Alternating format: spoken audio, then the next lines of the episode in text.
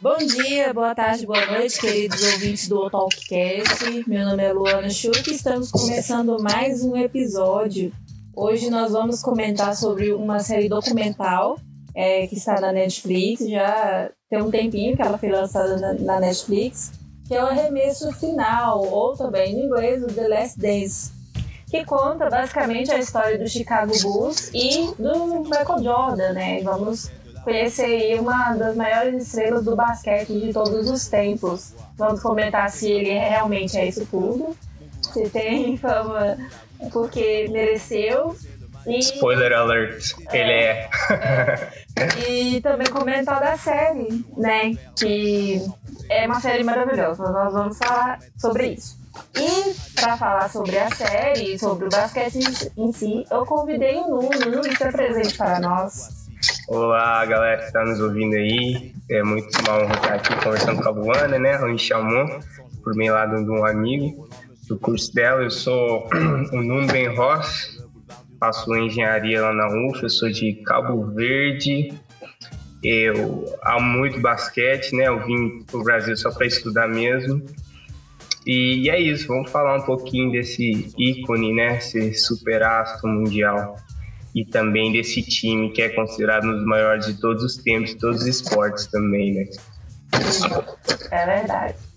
Bom, é, antes de começar a entrar é, na série em si, gostaria de saber de você como que começou o basquete na sua vida, é, em que época, como foi. Então me conte como que o basquete entrou na sua vida e se está presente até hoje, enquanto soube. Beleza.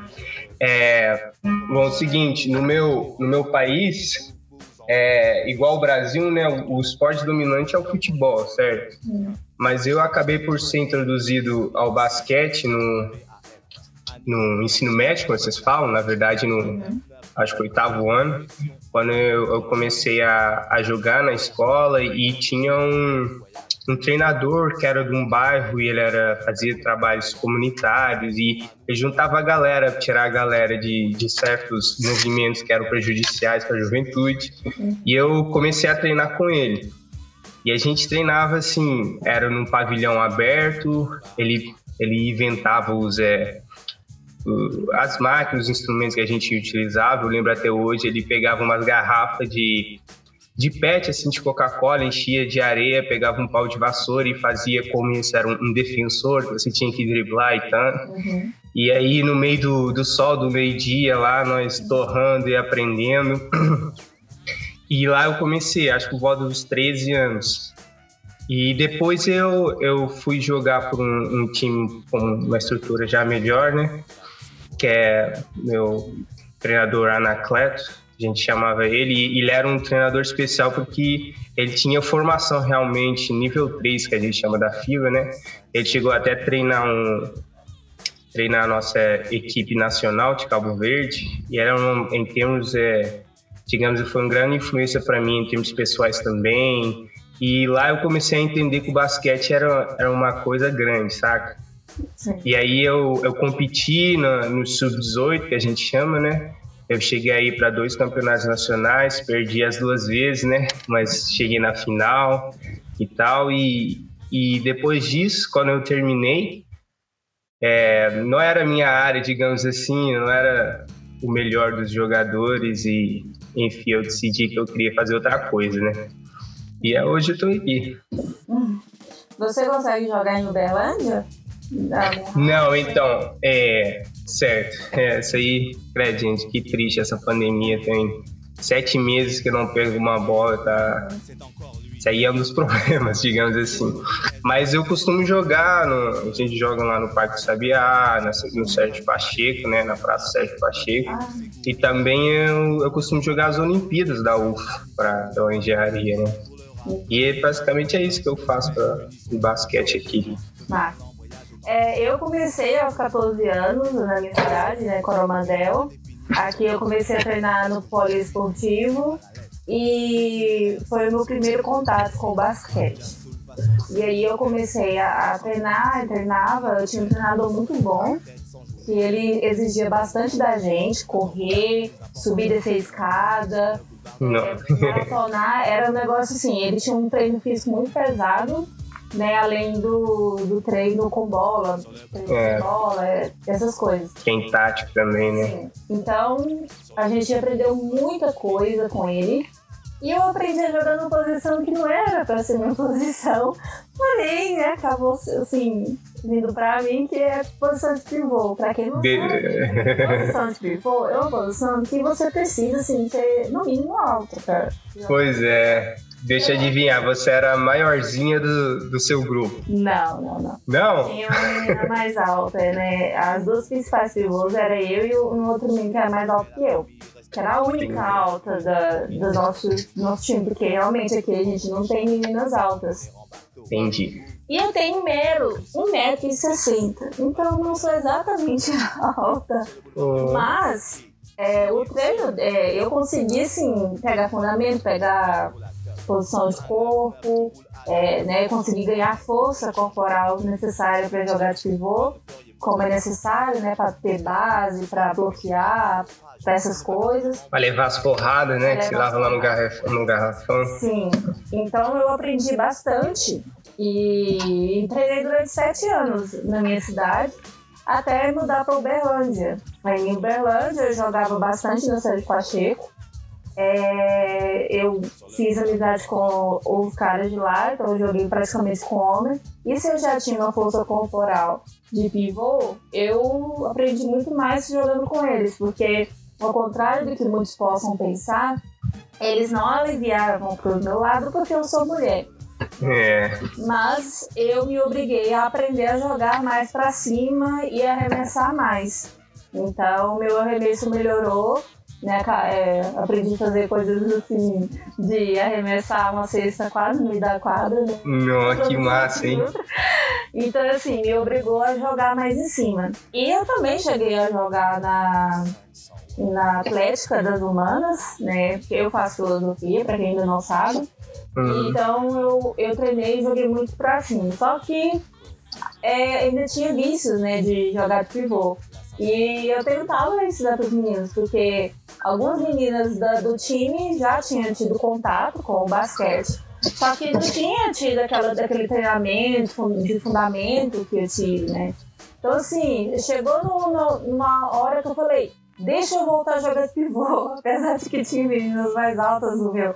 Porque alguns reflexos que você precisa para jogar, é, eu já tinha Só- automático, né? é, ganha com o tempo, né? Depois vira meio que, que Sim. second nature, né? Sim. Então, Ah. assim, a força que eu não podia ter, porque eu aprendi uma malandragem com o meu técnico, assim, é, só é falta ver. Então, Eita, eita. A gente vai entrar nisso aí, então, daqui a pouco, falar sobre o Detroit Pistons. Isso, exatamente. exatamente. Quando eu tava vendo, eu lembrei exatamente do meu técnico. Ah, você é desse, você é desse naipe, então, mano? É, porque você tinha que ter malandragem ali de jogar. Você tá no fundo da quadra, então você tinha que ter uma malandragem ali pra você desvencilhar, né, do, do, do marcador, né, de ganhar espaço, você tem que ganhar espaço ali, né, pra deixar alguém entrar e essas coisas. Então, assim, a gente tem que ter as manhas dentro da, da treta. Então, É, é, é, nossa, o basquete é, é uma maravilha. E ainda, pra quem estiver ouvindo e não conhece minha cidade, não conhece as tretas que rolam aqui, aqui a gente tem maratona de basquete, 24 horas de basquete. Começa Oh. das 6 da tarde de sexta, vai até as 6 da tarde de sábado. Uma hora e meia é, time feminino, uma hora e meia time masculino, uma hora e meia, vai indo até virar a noite, você vira a noite jogando, né? É um, é um evento que eles separam por times por uniforme, cor de uniforme, tipo, é uma cor amarela contra a cor verde. Aí tá o feminino e masculino, cor amarela cor verde, e assim por diante, ah, sabe? mano, que massa, ué. Não sabia disso aí. Ó, próxima vez que acontecer, você me chama aí, o Coromandel, ué. Sim, e é muito bom porque vem muita gente e é algo assim, é, é algo aleatório, você chega, ó, quero jogar. Você compra o uniforme, ele vem o uniforme completo, a, a, a regata, né, a camisa e o Uhum. calção. Vem com dentro de uma bolsinha e um convite para churrasco. Então você Massa. e aí é open, você come e bebe à vontade, porque você paga tudo. Meu Não, melhor. Oh, eu posso falar que é o melhor rolê que eu já ouvi falar. Sim. Nossa. Não, e, e, e as tretas de jogador jogando bêbado dentro da quadra, que eles têm que tirar. Porque é algo realmente sem compromisso de daquela seriedade de competição. É algo Uhum. mesmo só pra você ir lá se divertir, sabe? Nossa. Mas assim, de- devagando aí depois de devagar bastante sobre as nossas vivências dentro do basquete, né? É, eu pude falar, só acrescentar, você falou que você era da, de 1,60m. Uhum. Eu tenho, na época acho que eu tinha isso, 1,85m e tal. E todos eram ou da- do meu, eh, da minha estatura ou um pouco maiores, né? Uhum. Mas eu acabei por jogar de 4 e tal, porque eu era, sempre eu fui um pouquinho em relação a eles, que estavam num nível muito avançado, né? Eu era um pouquinho mais lento.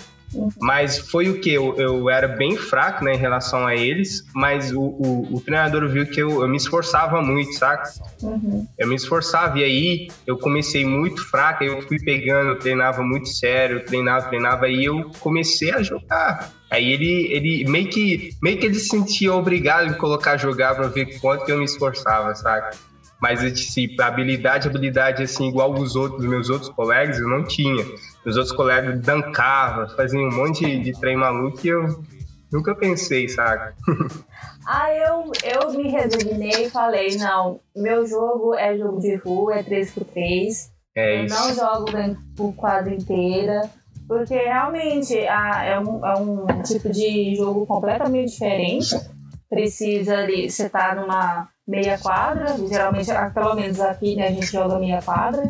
Uhum. É, e eu, eu falei, não, é, é, é isso. Porque quadra inteira realmente eu perdi totalmente o sentido de jogar com 5 contra 5.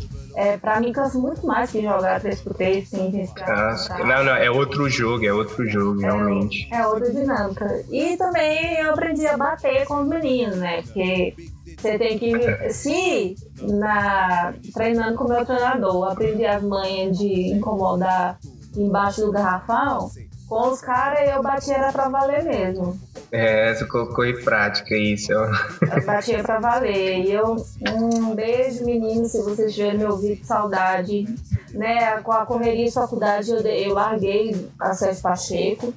É, porque, né, faculdade, faculdade. E a primeira coisa, eu nunca vou esquecer isso. A primeira coisa que eu comprei com o meu primeiro salário que eu comecei a trabalhar em Uberlândia foi uma bola de Hum. basquete. Uma é, Porque eu que massa. jogar. É.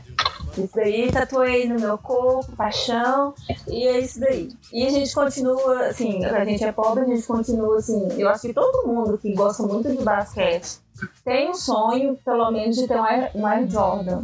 Ó, Você tem, qual, qual, qual que é o seu preferido? Número um? Eu acho, assim, que qualquer um Qualquer um, certo, certo. Não, você. servindo no meu pé, porque o meu pé, gente, olha só, tênis de basquete, normalmente, é, qualquer um é, da Nike, Adidas, seja qual for a marca, hum, Acima de 40? é acima de 40. Meu pé é 37. Então, Nossa, eu sou pra cá, né? é, entendo, entendo. Não, eu por, eu por acaso você falou de Jordans, eu tenho um, mas foi, foi dado assim, lá em Cabo Verde a gente tem muito, é um país de imigração, né? Uhum. Aí tive um, um pessoal nos Estados Unidos que manda uns trem pra Cabo Verde. Aí um tio meu encontrou um Jordan assim, estavam vendendo por preço de banana, ele comprou, depois mandou fotos, eu, opa, opa, peraí. Ô, você pode, vamos, vamos fazer uma troca aqui, que eu quero esse, esse, esse par de Jordans aí. Nossa, meu sonho. Mas assim, vai ficar só no sonho, porque tem a barreira da financeira e tem a barreira do. Do tamanho, tá ligado? Enfim, vamos entrar então no assunto do arremesso final. A série, ela mostra uma realidade que a gente não teve contato. É, você tinha dimensão do que era o Jordan e a dimensão do time do Chicago Bulls antes, sem ter visto a série? É, bom, não, não nessa, nessa profundidade que o documentário mostrou. Eu, eu tinha porque eu, eu, com, eu sou eu gosto muito de estudar o jogo, de procurar coisas. eu aprendi a, a, a cultura americana assistindo as coisas na, na internet, no YouTube, né? Foi o jeito também que eu aprendi a falar inglês, né? Se o pessoal quer um, um jeito fácil de, de aprender, você tem o YouTube lá e se é uma coisa que você gosta, olha, você vai ficar ouvindo, ouvindo até você começar a entender as coisas. Uhum. Então eu, eu procurava, eu tinha uma, uma pequena ideia, né? Do que era, mas nada que se compare com o que eles mostraram nesse documentário. Sim, eu, eu achei um documentário assim arrepiante, porque eu também não tinha noção até porque quando ele estava no auge, eu estava nascendo. Né? Você é de qual ano? 94. 94, tô ligado. Então, é, realmente, a gente não acompanhou, porque a gente é, é novo demais e ele já estava né, aposentado e etc e tal. Mas a, a série trouxe uma qualidade técnica muito grande, porque são imagens antigas, né? De Nossa. 70, 80 por aí. E elas ah. foram muito bem trabalhadas, né? Então parece coisa que eles voltaram no tempo e filmaram de novo ah. o que tá acontecendo, né? Isso é hum. é mais arrepiante ainda a qualidade técnica deles, né? Não, não, foi, foi estonteante, credo. São mais de 500 horas que eu vi, né? 500 horas de filmagens exclusivas.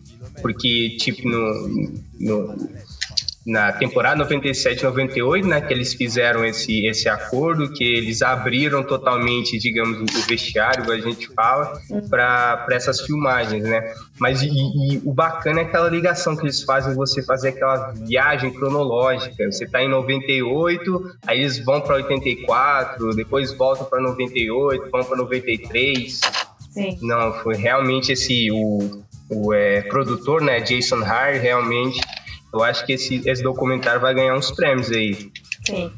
É, e além disso, é, o documentário, para quem ainda não assistiu, o documentário ele é bom tanto para quem joga, entende de basquete, quanto para quem não joga, porque ele mostra uma, é um lado do, do esporte como se fosse mesmo um, um filme é, uhum. é algo de um universo assim, tão fantástico, porque mostra os bastidores, mostra perto, né, perto os lances marcantes desses jogadores e de uma época assim que a gente hoje tem bons jogadores, né? A gente pode enumerar N nomes de bons jogadores atualmente e antigamente na época dele era a mesma coisa. E para quem tem dúvidas que esse Jordan é tudo isso, porque tem muita gente que fica falando, ah, mas o fulano, é, ele tem uma qualidade técnica melhor que o Jordan, faz X pontos mais que o Jordan, blá blá blá blá blá. blá. Mas a questão não é essa, né? Porque é, é muito fácil você ser bom é, num time mediano, né? Ali você ganha um campeonato ou outro, mas você se destaca porque você é bom.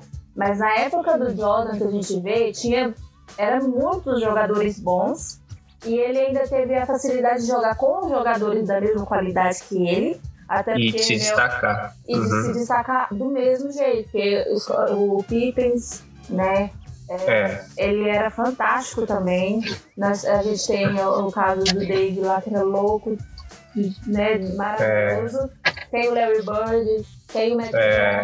Não, exato. Não, o Jordan entrou na, na NBA né, na década de 80, a famosa década de ouro que eles chamavam da, da NBA. Nunca tinha a NBA chamou tanta atenção, isso por causa do Showtime Lakers, né, o time do Los Angeles Lakers com Magic Johnson, Kareem Abdul-Jabbar, James Worthy. Uhum. É, depois o Boston Celtics com Larry Bird, é, Kevin McHale, que são os, tipos. É, é, um, é um monte, né? Tipo, você tem que colocar esses caras aí lá na frente. Até a época, até chegar Jordan, né? Porque depois de Jordan, você mudou a história inteira da coisa. Sim. Levou o esporte para outro patamar de importância. Outro né? nível. Nossa. mundo. E assim, a gente.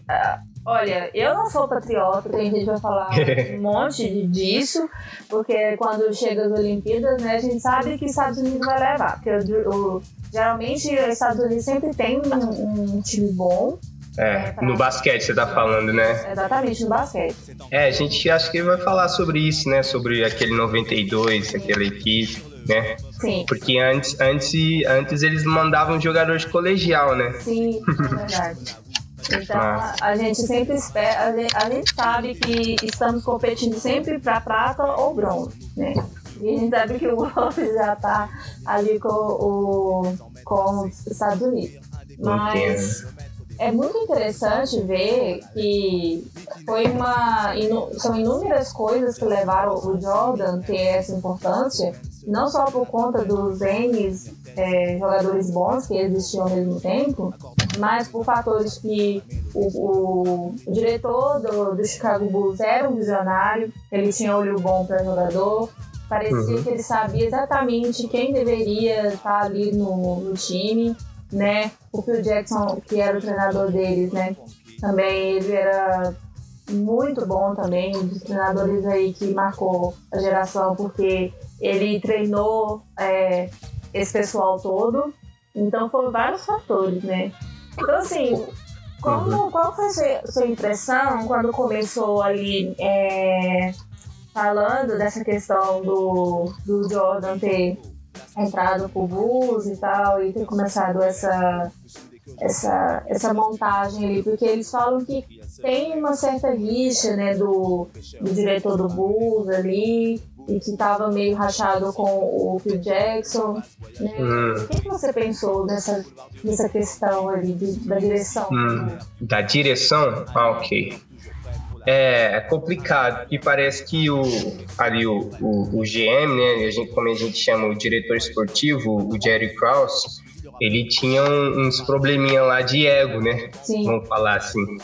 E, e aí é, isso, ele bateu com a cabeça muito, com, porque ele viu que os jogadores, e o que é normal no, no, no esporte igual o basquete, os jogadores estavam levando todo o crédito, né? Uhum. Teve até uma, uma entrevista que ele deu, dizendo, não, não é só os jogadores, não, quem ganha campeonatos é, é a organização. É. Ou seja, ele queria, ele queria os créditos, só que ninguém estava dando isso para ele na época, né? Estava dando é para os astros, não era para um, um senhorzinho que ficava sentado lá em cima com acho que 1,50m também, que eles falaram disso, que ele tinha esse probleminha de, de ego por causa do tamanho e os jogadores zoavam com ele, né?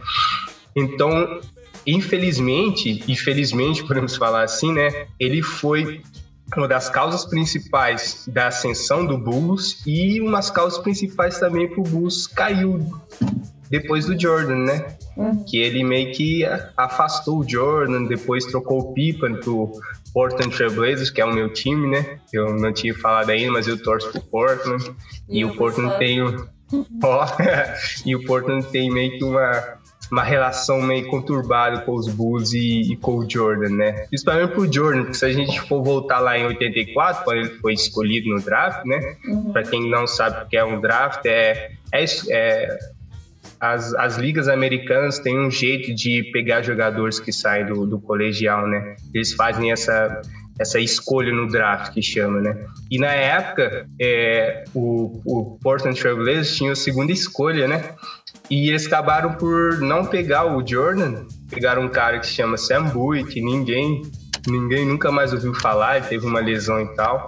E o Jordan caiu para a terceira escolha do draft, né? E, e o Bulls não deixou passar. Sim. E você que falou dessa questão do colegial, que é uma característica deles dos Estados Unidos, né? De recrutar jogadores, que é essa fusão de, de esporte com educação. E que é, é fantástico esse modelo, porque você está incentivando o aluno a estudar, a ser o melhor da turma, né? Para que ele possa né, jogar, seja futebol americano ou basquete. Então eles têm uma, esse sistema muito bom, né? E assim, é. é. uma coisa que eu gostaria que tivesse a mesma coisa. Nos países, né? Igual aqui e tal. É, embora que hoje em dia haja algumas controvérsias em relação a esse sistema, mas você tem é, muitas pessoas é, que conseguiram uma, uma formação universitária por causa das capacidades atléticas deles. Muitos é, é conseguiram uma bolsa para jogar no, num time e com essa bolsa eles conseguiram formar, pode ser economista, em filosofia, engenharia. Isso sempre foi um jeito deles de, de, de conseguir uma formação, né? Uhum. É, é muito interessante. Porque aqui diferente, a gente sabe que tem escolinhas de futebol e tal. Eu não sei como funciona o sistema de basquete no Brasil. Eu sei que também tem, tipo, escolinhas também de basquete e tal. Tanto que eu tenho uhum. um primo meu, ele treina no Minas Tênis Clube lá em Belo Horizonte. Oh, que legal. É, não, e eles já tiveram a visita da, dos, da comissão técnica do Celtics. E eu, uhum. eu, eu, tenho muita inveja desse meu primo, gente. 15 anos e tá lá no, no Minas treinando. Pois é, aqui em Uberlândia também eles abriram né, algumas, algumas parcerias com algumas escolas, né? Eu acho que é a NBA com Gabarito, Isso. tem até algumas parcerias assim mesmo. É, e é, é bastante motivador ver isso.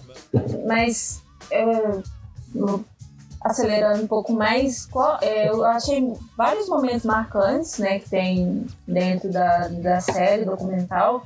Você poderia dizer uma, uma, alguma parte, alguma coisa assim, algum fato que eles contaram que você achou assim, mais marcante?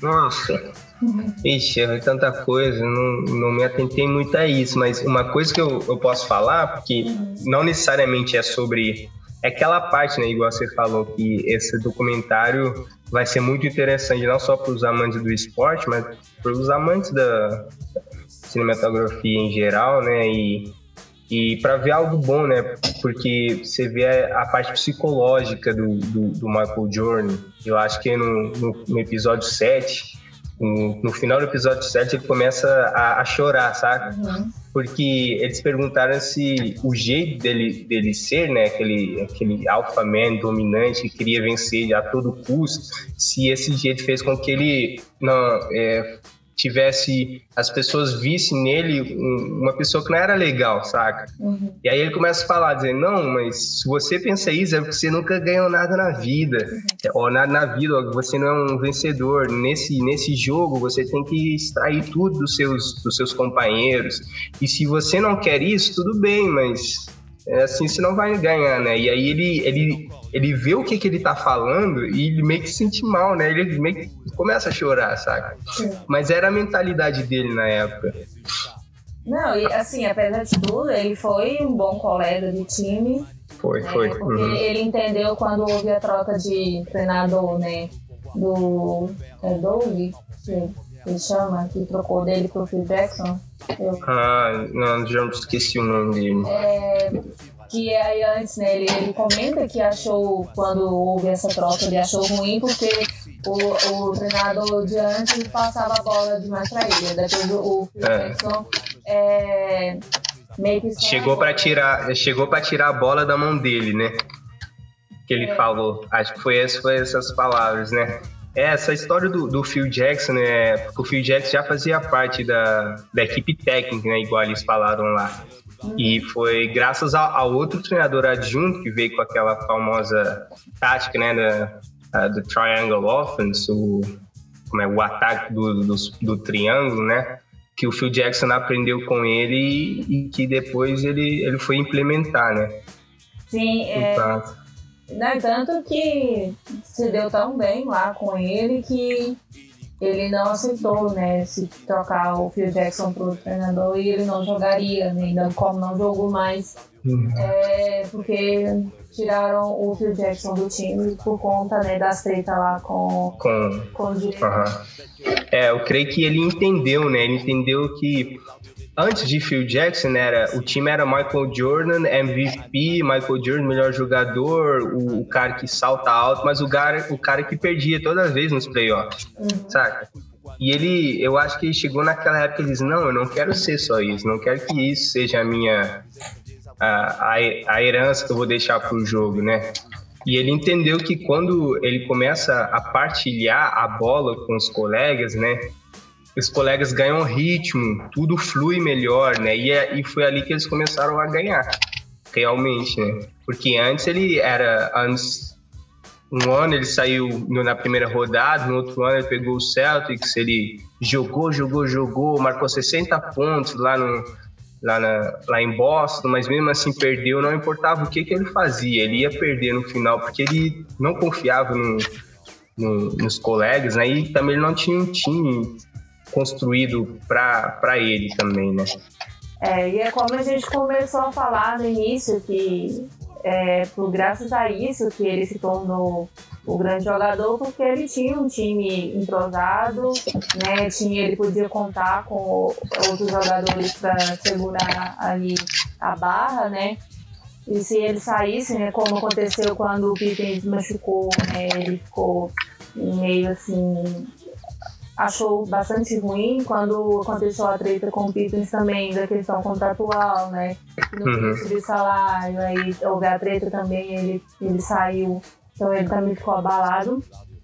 Então houve algumas coisas assim que você mostra, que ele, o Jordan não era aquele jogador que era só para ele, né? Ele também se importava com o time, porque realmente Gente, basquete é jogo de coletivo. Não importa se tem um jogador bom ou dois. Tem que estar tá todo mundo entrosado para se dar bem. Senão vai acontecer igual aconteceu com ele, né? Antes de uhum. ser só jogador MVP, mas que não ia para os playoffs. Então. É, você só consegue chegar até um certo ponto, né? Digamos assim, porque você pode ter um jogador muito top. Isso já aconteceu, é, é digamos não, não são muitas vezes que você tem um jogador que te leva até a final ou que te ajuda a ganhar. É muito difícil. Você vê o Jordan tentou, tentou, mas ele nunca, nunca chegou numa final. Às vezes você pode contar, talvez o, o Allen Iverson que chegou na final, mas foi espancado pelo Lakers em, em 2000, né? E talvez o LeBron James também nesses últimos anos, em 2014, quando levou o Cavs para jogar contra os Warriors, só que o Warriors tinha um time avassalador e arrebentou com ele também. Ah, e uh, depois dessa é, desse monopólio, né, Golden State com o Cavs quando né, dissolveu isso, aí a gente tem o, o Clippers com o Kawhi Leonard quando ele foi pra lá, saudade do meu jogador de fã. vocês fizeram, vocês fizeram cagada, hein? Não, Sei. sacanagem com ele. é, então, quando ele foi pra lá, né, o Clippers né, ressuscitou, tá no, depois foi pro Toronto, na verdade, pois é. tá, tá, primeiro foi pro Toronto Raptors, aí o, o, Toronto conseguiu vencer, aí depois que eles venceram, o, o Kawhi agora tá no Clippers. Uhum. Mas a gente tem esses exemplos, né? Que é, tem os jogadores né, acima da média, que ele, ele precisa de um time ali para poder é, auxiliar ele a chegar no objetivo que é ganhar, né, ir para os playoffs, enfim, ganhar o campeonato. E a gente uhum. também tem a questão de que jogadores que estão acima da média, eles conseguem trazer uma motivação maior para os times, né? É, e, exato. E é, e é bastante interessante ver isso. Uma das cenas, assim, de coisas marcantes que eu achei nesse documentário foi a questão né, que a gente vai falar depois que a gente, eu quero que a gente fale sobre a força dos jogadores e que parecia uhum. mais luta livre, é com o Dennis Rodman. Porque... Yeah. Nossa, meu Deus, esse trem é, é trem de novela mesmo, credo. Uh, simplesmente, pessoal, Pra quem assiste basquete hoje, Dennis Rodman, ele não seria jogador de basquete hoje, porque ele simplesmente só seria expulso, expulso, expulso no modo de basquete que tem hoje. Mas é. ele, ele foi um cara controverso, que ele jogou do jeito que na época era costume jogar, com jogo com, com corpo, um bom jogador defensor. Mas me, me tocou a história dele, né? Eu vi que tocou, ele é uma pessoa tocou. Bastante é, talvez pode dizer carente, né? Porque foi expulso de casa novo, é, morou dois anos na rua, até conseguir entrar né, no, no basquete, engajar, ir para a faculdade e conseguir né, ir para jogar é, efetivamente. Né, ele conta que, apesar dele ser louco daquele jeito, e estourado, e impaciente, ele não se envolveu com, com tráfico de drogas, nem com nada do tipo mas que a gente pode falar nisso agora, que é o modo de jogar dos jogadores daquela época, né? Das, de 30 anos atrás. Nossa. Era um jogo de corpo a corpo, de luta livre, que bate, e é o jogo que eu aprendi a jogar. É, ele fala Bad Boys, conhece Bad Boys, Bad Boys. Então, é aí que saiu essa ideia, né? O, o Rodman né, é fruto né, de, um, de um time maluco, né? Que era o, os Detroit Pistons de 1900 e e 80, a partir de 88, né? E na época eles falaram que ele era um carinha bonzinho ainda, é, tudo caladinho e tal. Ele entrou nesse time, eles vingaram, ganharam dois títulos, mas o estilo deles era um estilo de tipo mauzão mesmo. Uhum. Nossa. Vocês... eu, eu acho engraçado que uma, uma pessoa responsável por ele é, pensar assim, que quando ele entrou no Pistols, como você falou, né, ele degringolou, ficou louco e tal, ele aprendeu aquele jogo compatível de porrada e porrada, e os juízes não estavam nem aí com isso na época. é, que quem deu razão à mente dele foi ninguém mais, ninguém menos que Madonna. É... a rainha Aí. do pop chama de fofo, ele era um fofo. E pois é. deveria pensar mais né, do que ele queria realmente pra vida, né? Então. Não, é muito massa.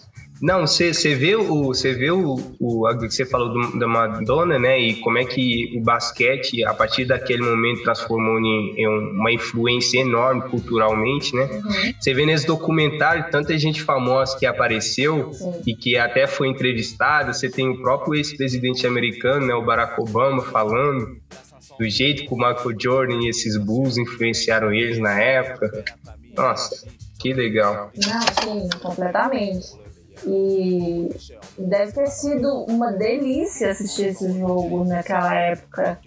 E se você já fica empolgado hoje nessa disputa, porque basquete, para quem não acompanha basquete, diferente do futebol, que demora 90 minutos para acontecer um gol, às vezes, é, o negócio resolve em segundos. Em três segundos você consegue fazer muita coisa em três segundos, assim. Pois. Então é um jogo dinâmico, é um jogo que se você piscar você perde coisa, porque realmente é um jogo bem. bem agitado, vamos dizer assim. Então. É, eu acho assim que foi uma, um milagre do Jordan não ter tido lesões mais graves na época, né? Que ele teve uma lesão no, no pé, uhum. mas que foi um milagre realmente não ter lesões. Assim, na maioria dos jogadores, né? Porque você vê tanta coisa deles batendo e jogador caindo, jogador brigando. Uma empurragem era motivo para o time inteiro começar a brigar que comparando hoje, não sei porquê, os jogadores machucam muito mais hoje do que daquela época. Foi. Minha impressão. É, é realmente o, o, jogo era diferente, né? Hoje em dia a NBA como esse grande produto, né, é, multinacional e, e tal, eles, eles querem proteger o seu, o seu produto, digamos, e o produto é, é, é os jogadores. Então, ao longo do tempo, as regras foram evoluindo cada vez mais para proteger as estrelas, para proteger os jogadores, né? Porque realmente, igual você falou, tinha vezes que você, você parecia que você estava em um jogo de, de luta livre mesmo. Sim. É complicado. Então, foi uma época que gerou mudanças, né? Ah, como a gente já tinha falado. E que você falou da mudança de jogar um, uma Olimpíada, que antigamente era jogadores de, de outra, uma base né, inferior do que a base da NBA. Certo. Mas se deu então essa mudança de que jogadores né, da NBA iriam jogar e ter o, o famoso Dream Team. Exato. Exato. Imagina ver aqueles tantos jogadores e ainda ter a treta, né? Acho que a gente pode comentar da treta, porque tem a questão dos Pistons foi, uhum. muito séria. Porque quando o. O. Ai, Sim, Quem? o, o, o Isaiah Thomas? Não, quando o Rodman ele saiu do Pistons para ir pro Chicago Bulls, é, uhum o medo mesmo era que houvesse uma rejeição contra ele, né? Porque Exato. ele era do Pistons e tinha aquele embate todo e tal. Mas eu, foi muito inteligente do Jordan, acho que foi a maturidade do Jordan e do Pippen falar, não, a gente precisa desse cara, né? Porque o cara é um, é um excelente jogador de defesa e que a gente precisa disso, não tem dúvida, né? Não, não, é muito massa, muito massa isso. E aí a Mas... gente entra na treta do Isaiah Thomas, né? É, a Isaiah, cara, foi, foi, foi, foi, foi triste, porque a Isaiah Thomas na época, e até hoje, né, muita gente diz que ele só perde em termos é, históricos pro, pro Magic Johnson, em termos de melhor é, armador. armador, né? E na época, quem foi o treinador desse time, né?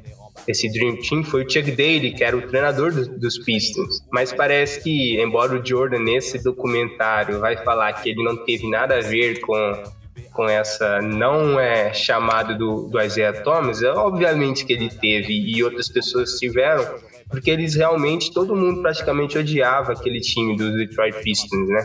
É. E aí você tem um, um, uns Jogos Olímpicos de 1992, né, que foi na Espanha, e realmente esse foi um marco para o basquete internacional. Uhum. Lá que tudo mudou e hoje o basquete é esse grande esporte mundial, certo? Porque antes, como você falou, eles mandavam os jogadores colegial que não tinham influência, não tinham nada. Esse ano, 92, depois eles terem perdido na, na última, acho que foi o, o Pan-Americano, eu creio que foi nesse Pan-Americano que o Oscar Schmidt arrebentou com os Estados Unidos também. Uhum aí e até tem os Jogos Olímpicos anteriores, eles mandaram esse time feito de estrelas da NBA. E, e, de, e, isso mudou tudo. Você vê as fotos da Espanha mostrando o Jordan, Jordan, claro, que, que era a cara. Não, lá realmente o basquete virou esse fenômeno internacional. É mudou tanto que a gente agora a gente tem que entrar num assunto sério porque a gente fala muito de, de, de uma responsabilidade, de uma representatividade, porque os jogadores eles começaram a ganhar fama de estrelas, né? Eles não eram só jogadores de basquete mais. Eles Exato. eram cara de marcas, né? Como o Jordan fez o filme é Space Jam, que agora vai ter continuação com o LeBron James. E até agora a gente não sabe quando vai ser lançado a continuação mas vai ter, uhum. já aconteceu as filmagens, ainda está acontecendo, eu não sei. É, então, assim, os jogadores né, não eram só meros produtos, né? Eles eram, eles eram produtos, mas também tinha uma, uma imagem a zelar. E que houve, então, uma. Eu fiquei assim. Se eu fiquei incomodada, imagina o pessoal na época que, a, como era a imprensa com o Jordan, é, uhum. cobrança de coisas tão desnecessárias, né? Com a questão de que ele teria, tá viciado em jogo e não sei o quê. Ele com um cara que foi acusado de tráfico de drogas e tal. E logo depois a morte do pai dele, que a imprensa queria vincular ele de alguma Exato. forma com o assassinato do pai dele. Isso é uma coisa pesada. Nossa, foi demais, gente, credo. É, e você vê, ao longo de todo o comentário, você vê a, a influência. O, o, pai do Jordan era o melhor amigo dele, né? E aí chega num momento que, que a imprensa, né, com toda aquela gana de, de chamar mais atenção e tal, começa a vincular esse tipo de notícia. Foi lá, eu, eu creio que foi lá um, um pouquinho antes, ele já estava meio chateado com toda aquela, aquela fama e, todas aquelas luzes, né, que ele, que ele tava. E ele começou a desistir de basquete, sabe? Muito por causa disso, né? E depois a morte do pai dele, saiu esses, esse, essas alegações e depois depois ele, ele fala, né, no, que agora eu acho que a gente vai entrar na parte da aposentadoria dele, né? Primeira aposentadoria, né? Ele falou que ah, ele acha ótimo que pelo menos o último jogo dele o, o pai estava presente, né? Sim. É, é algo bem tocante mesmo.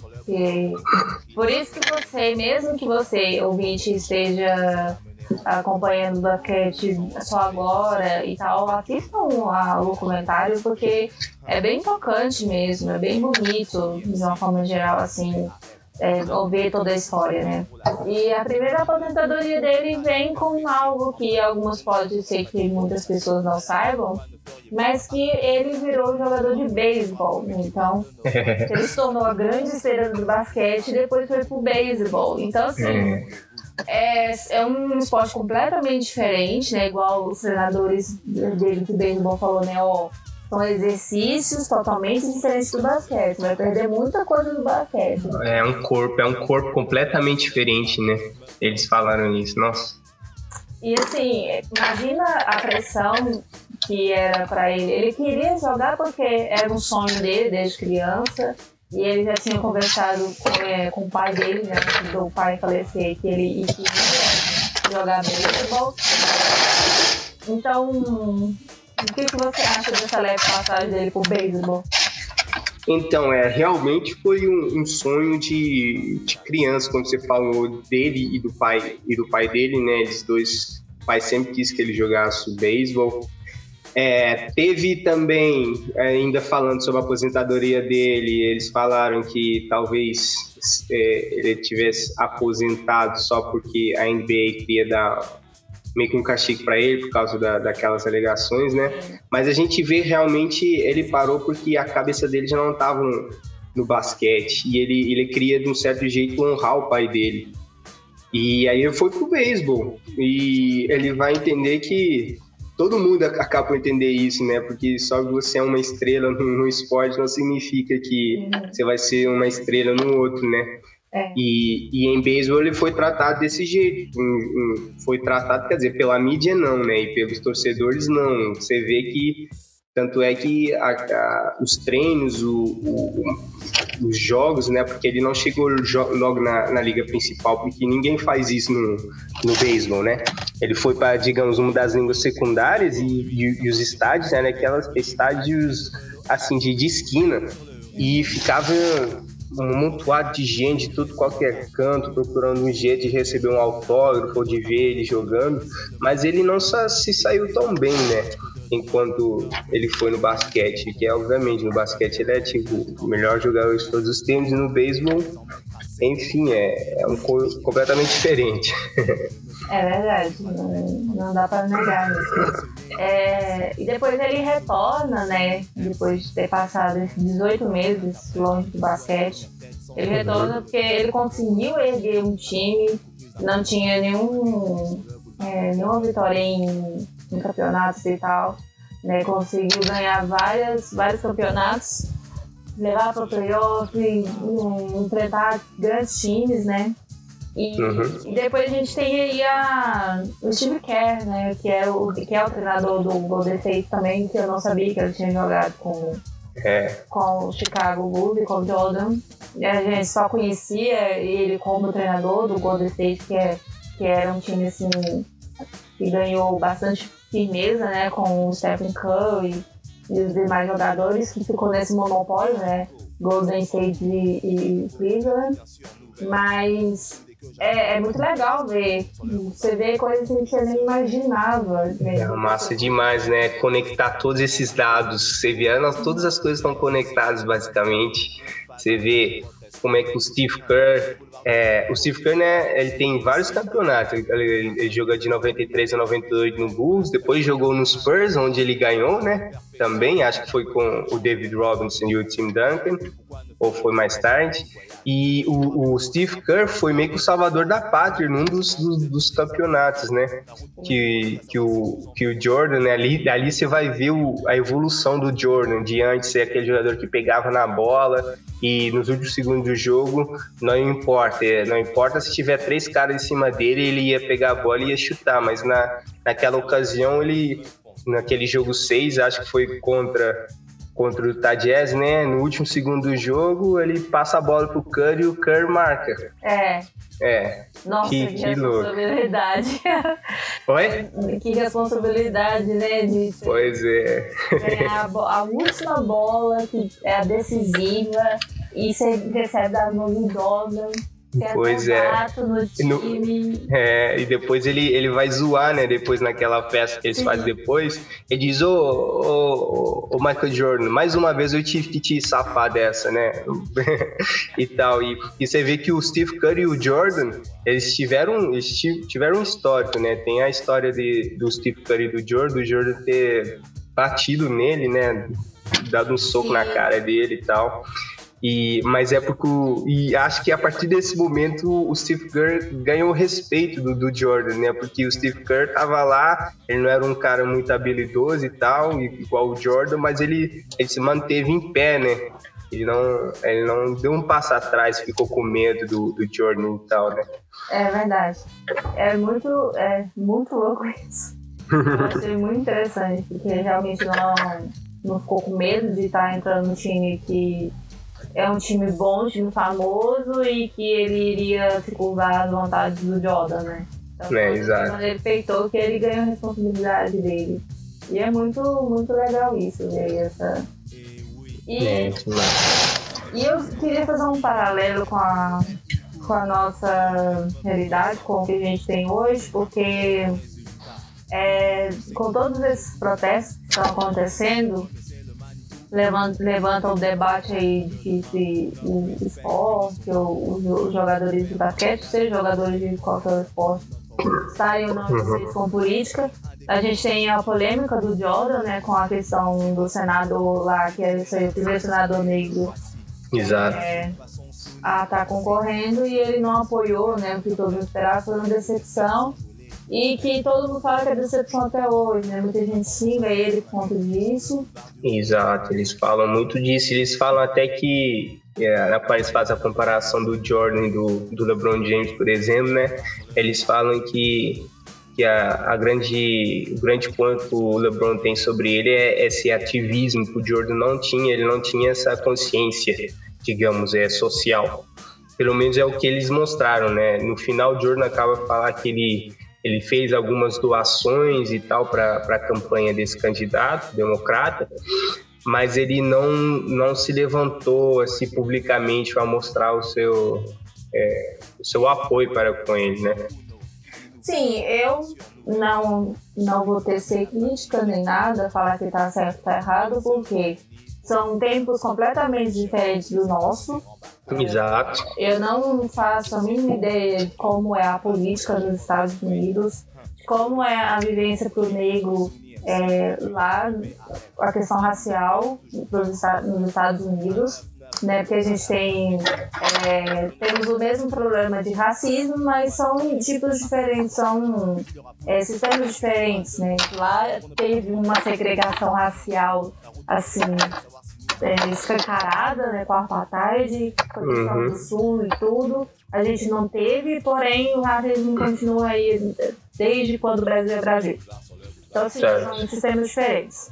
Então eu uhum. não vou julgar a posição do e falar que está certo errado. Ah, é, eu sei, sim. Mas é, é, fazendo essa, essa ligação, né? Realmente é porque os esportes nos Estados Unidos têm uma, uma força muito grande, né? Enfim, então são, são outros 500 também, né? Sim. E isso levanta a questão de que jogadores, independentes do esporte, eles são exemplos. Querendo ou não, eles são exemplos para as pessoas, né? Porque eles estão levando é, a bandeira de uma nação, né? Eles representando uma nação. Agora, que tipo de nação é essa que eles estão representando, né? Então, é. hoje que a gente já tem uma, vamos dizer, uma consciência política maior, né, que a, a duras pernas a gente vai ganhando essa consciência, é, até porque a gente não é educado politicamente para isso, mas assim, eu já vi debates assim, aconteceu comigo mesmo, né? Que o, a NBA é uma esporte progressista, né? Eles ganham com isso. É, é, né? O que, que você acha dessa declaração? De que ganharia. Olha, é, a, a NBA, ela tipo, já teve vários é, incidentes em relação a, a isso, por exemplo. É, outro, outro caso foi, por exemplo, do, de um problema que eles tiveram com, com a China, né? De daquele diretor executivo do Rockets que falou a favor de Hong Kong e tal, e a, e a China começou a cortar os, os patrocínios e tal que tinha na transmissão, e a NBA eh, fala sobre a, a liberdade né, de, de, de, expressão e tal. Eu, como que eu falei, é, um, teve um grande jogador e foi um grande jogador, mas não tão boa pessoa, digamos assim, que foi um, um dos caras que, que eles falam que o Jordan, é, ao não deixar ele ganhar um campeonato, ele estava fazendo justiça social, que era o Karl Malone, Karl Malone do Utah Jazz, né? Depois você dá uma olhada na vida dele, que é meio bem conturbada. Ele era.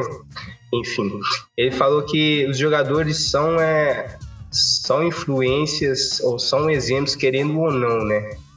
E ponto, é isso. É, é, querendo ou não, eles são exemplos, eles têm influência enorme sobre as pessoas. Agora, o que, que eles vão fazer com essa influência? Então, você espera que eles tenham muito bem é, instrução e conhecimento para poder trazer uma influência boa para a humanidade em si, né? Sim. É, não, não tem como, é, porque além dessa declaração, é, acho assim que as pessoas acham que a gente fala, tá querendo. Porque tá comum das pessoas na internet, né, nas redes sociais, falar coisas de que elas não entendem, né? Falar, ah, você quer opinar sobre tudo, né? E acho que acharam que por eu falar de, da NBA, é, dessa questão, quando houve essa, esse levante de é, da questão do racismo lá e, e, os jogadores em si estavam unidos né, na questão de, dos protestos né, contra a morte de mais pessoas morrendo por conta da questão policial, né, sempre mesmo, uhum. tá, essa questão.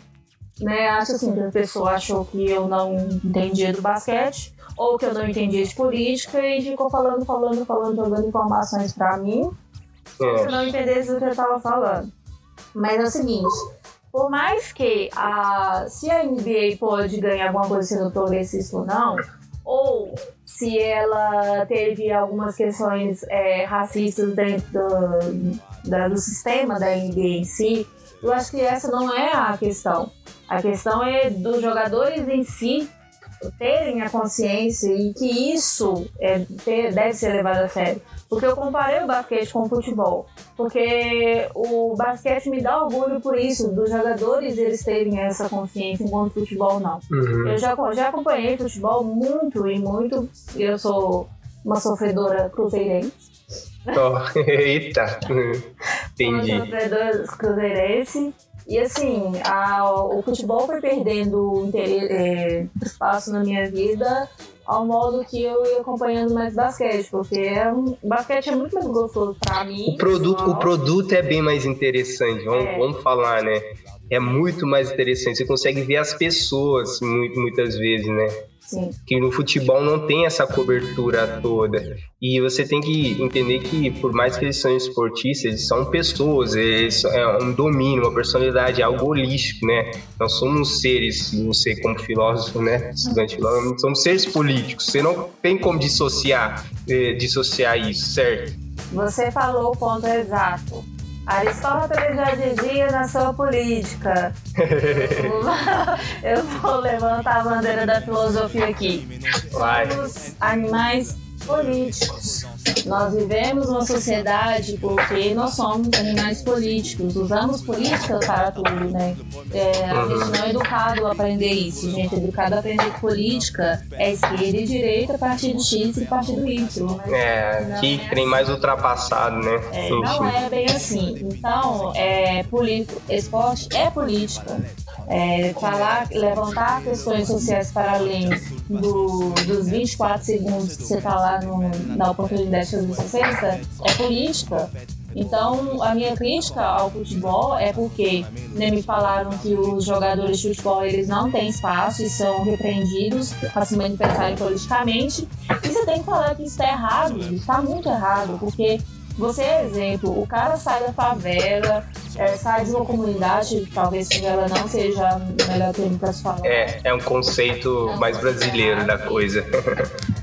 Sai de comunidades, né? Tem, tem toda uma, uma, carga histórica bonita por trás, porque né, a pessoa perseverou, né, todos os problemas sociais impostos, né, ia nos racha, até que conseguiu uma escolinha, conseguiu ser notado, conseguiu ser um grande jogador e esquecer totalmente a sua história e não falar o mar da, de toda a repressão que os seus, os seus é, sua família, é. dizer assim, não a família de sangue, a família que você vive, mas a sua família de comunidade, ela perde é, a importância de sua história esquece.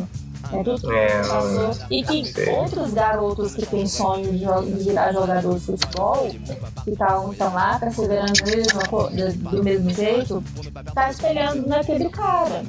Então aí você vê que numa comunidade é, as pessoas, né, os negros estão sendo repreendidos por policiais e você, como um exemplo para eles, você não fala no A do A.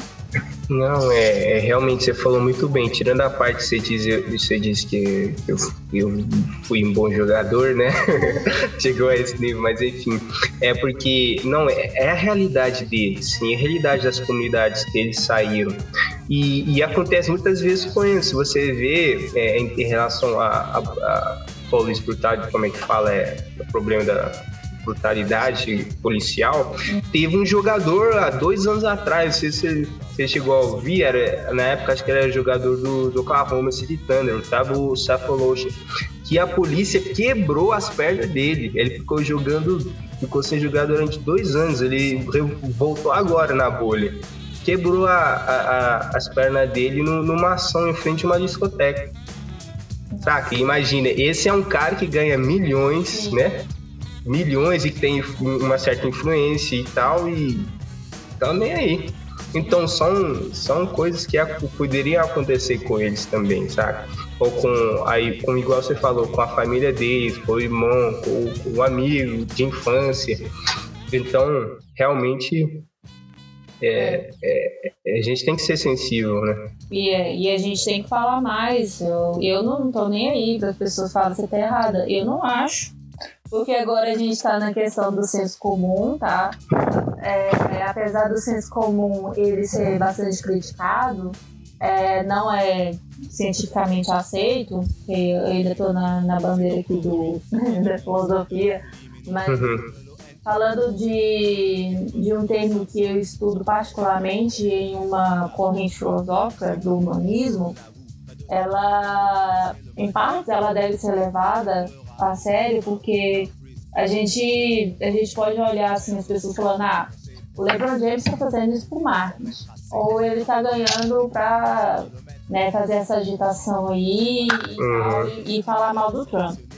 Tá, pode até ser que ele esteja fazendo isso. Mas é um modelo que a gente tem que olhar assim.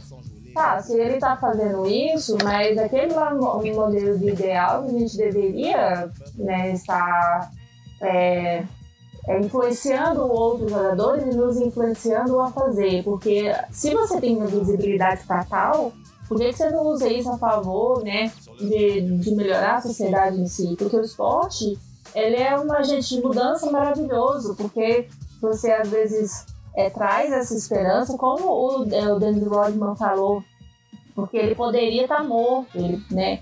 Ele poderia ter traficado, mas o, o basquete mudou a vida dele, ele, né? Ele virou o grande jogador que é. Mesmo excêntrico, que isso não importa, que é aquele é o jeito dele, é, o basquete mudou a vida dele.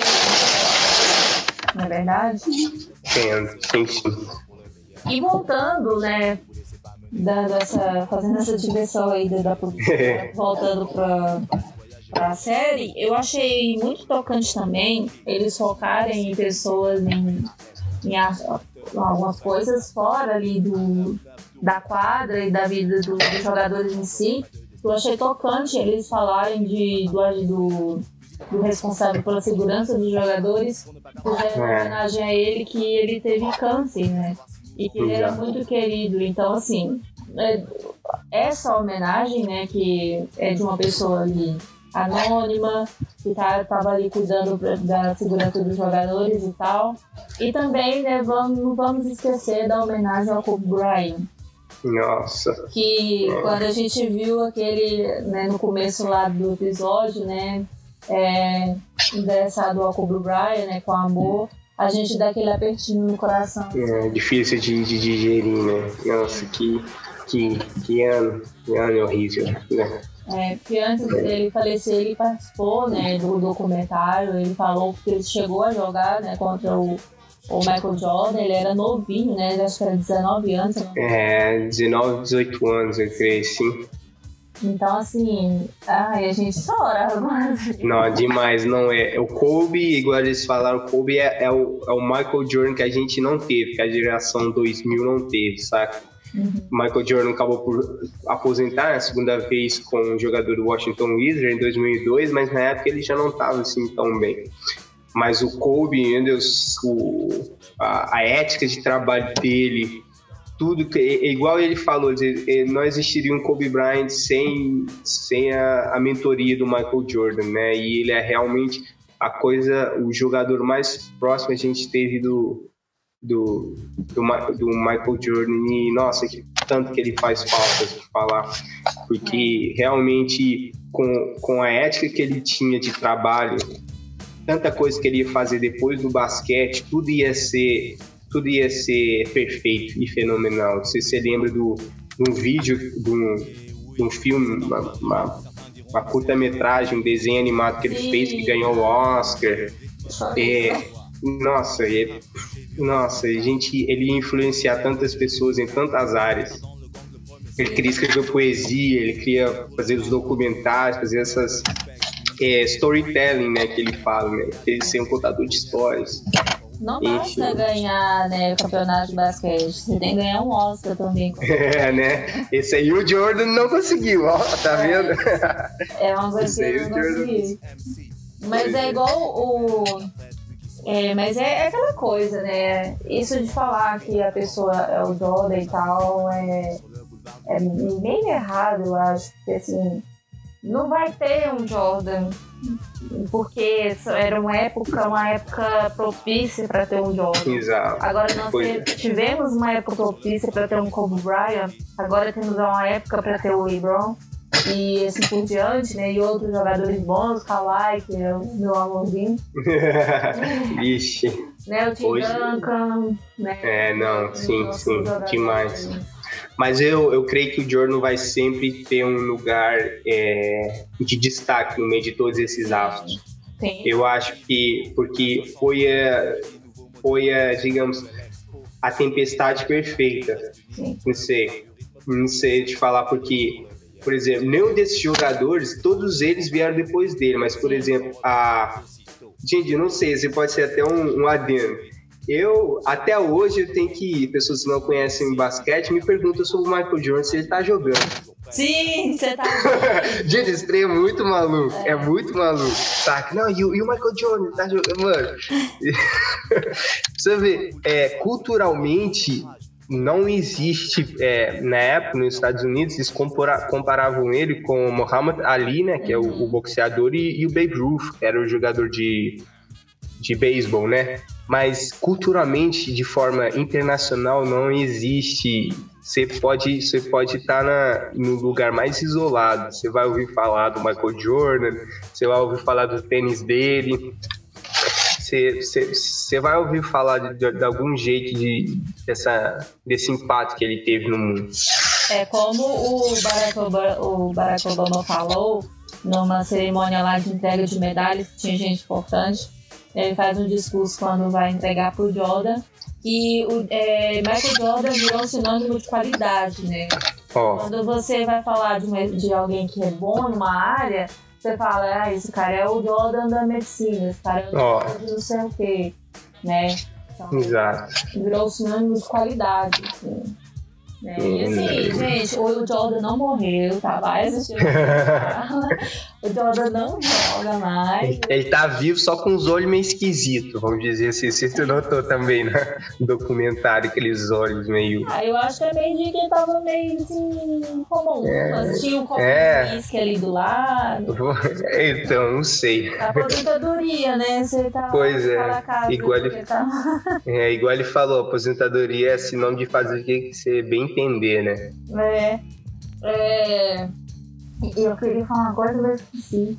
Ah, isso, aham, pode falar. Não, é, eu, eu, não, eu ia falar assim que ele tá bem, bonitão como você foi. Ó. Oh. foi. Agora. Queria falar? Não, é, sim. É, é, e hoje em dia a influência dele está 100% sobre basicamente os tênis dele, né? Uhum. Os tênis, a marca, que é, é meio que uma, uma, uma, subcategoria da Nike, né? Os Jordan, hoje em dia eles patrocinam é, times, o, o, Michael Jordan hoje é o, é o dono de uma, de uma franquia da NBA, né? Que é o Charlotte, Charlotte Hornets. É, e enfim, como a gente começou falando nesse podcast, né? Todo mundo quer ter. Everybody wanna be like Mike, né? Todo mundo quer ser igual. Não sei se vocês já viram aquele é. comercial. I wanna be like Mike. É, é esse comercial que me deu um tino de falar assim, gente, influência de, de um, um jogador, não importa o esporte dele, é muito grande. Porque você falar se você falar que um cara que virou comercial com o slogan todo mundo quer ser igual o Mike, falar que um, esportista não tem influência política, ah, meu querido, você tá muito enganado. É, então, assim... Não, eu acho que é, eu acho que as pessoas não dizem isso, eles acham que não deviam levar a sério, né? Os, porque eles não, não, não são formados na área e, e tal. É, mas influência é porque eles sabem que tem influência, saca? É. E assim, é... você que eu, gostaria de falar mais alguma coisa, pontuar mais alguma coisa que não foi falada? Bom, eu, eu acho que a gente meio que deu um, uma passada boa no, em todos os, os pontos, né? É, só frisar que esse tá na Netflix, você vai ter que tirar umas horinhas da, do seu dia, mas eu posso dizer que, que vale a pena. São 10 episódios, cada episódio tem mais ou menos 50 minutos. E eu lembro que na.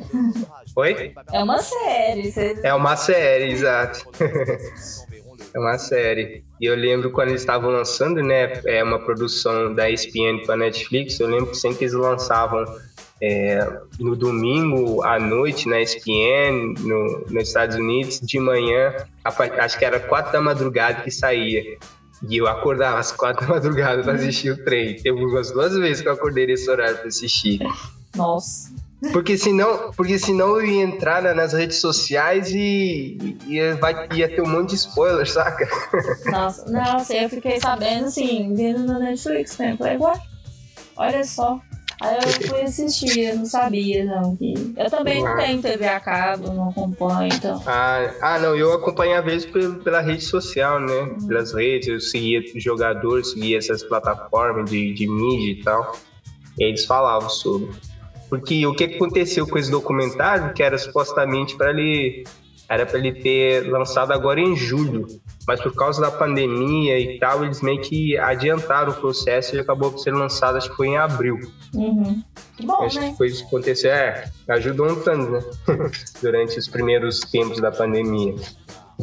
É.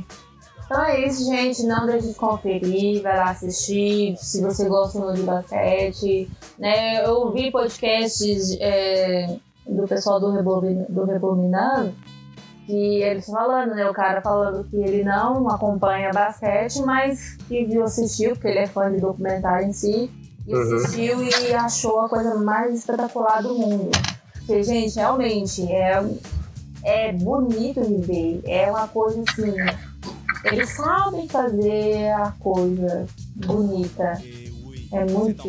Deve, por isso que deve ser muito triste, né? Jogar sem público, sem né, aquela coisa da plateia, assim, porque basquete é um espetáculo, né? Então, você no meio ali do, é, dos intervalos tem algumas apresentações, né? E, e a interação ali de mascote do time com, com a, o público, né? com os jogadores fazendo arremessos e acrobacias lá, né? No meio. Então é muito, muito legal, né? É, não, é um entretenimento realmente completo. É um jogo que supostamente devia durar 48 minutos, mas no final dura duas horas e meia, vamos dizer. É, porque os segundos ganham uma dimensão de tempo muito É, nossa, vira cósmico quase, atemporal. É. Tem três, os últimos, os últimos 20 segundos do jogo demoram mais tempo corrido do que o jogo inteiro, praticamente. Exato. Brincadeira, mas é só falando. Então é isso, galera. Espero que vocês tenham gostado. Sigam o, o Otalcast nas redes sociais, no Instagram, né? Que é o Otalcast, no Twitter, Otalcast. E sempre a gente posta lá falando de curiosidade, de vocês podem dar temas também. Agora o Otalcast vai ser semana sim, semana não que estou sozinha, editando, fazendo tudo sozinha. Não reclamo, né? Porque a gente tem uma certa. um tempinho a mais né, nessa pandemia, para quem não, não trabalha, só estuda, né? Vamos frisar o sol, porque é muita coisa ainda. Né? E é isso. Você gostaria, gostaria de falar alguma coisa? Ah, é, é isso. É, obrigado por ter me chamado. Qualquer coisinha, se quiser falar sobre sobre mais sobre basquete. Eu gostei muito de falar com você, de saber sua história, né? Eu não conhecia. Bora marcar um racha depois dessa pandemia. Uh, Fiquei muito, muito interessado em, nessa, em Coromandel lá. Oh, é, é, esse ano realmente não deve ter maratona, mas nas próximas maratonas que tiver, você tá convidado, tá? Oh, obrigado. obrigada. Então, um beijo, galera, e até mais. Tchau, tchau.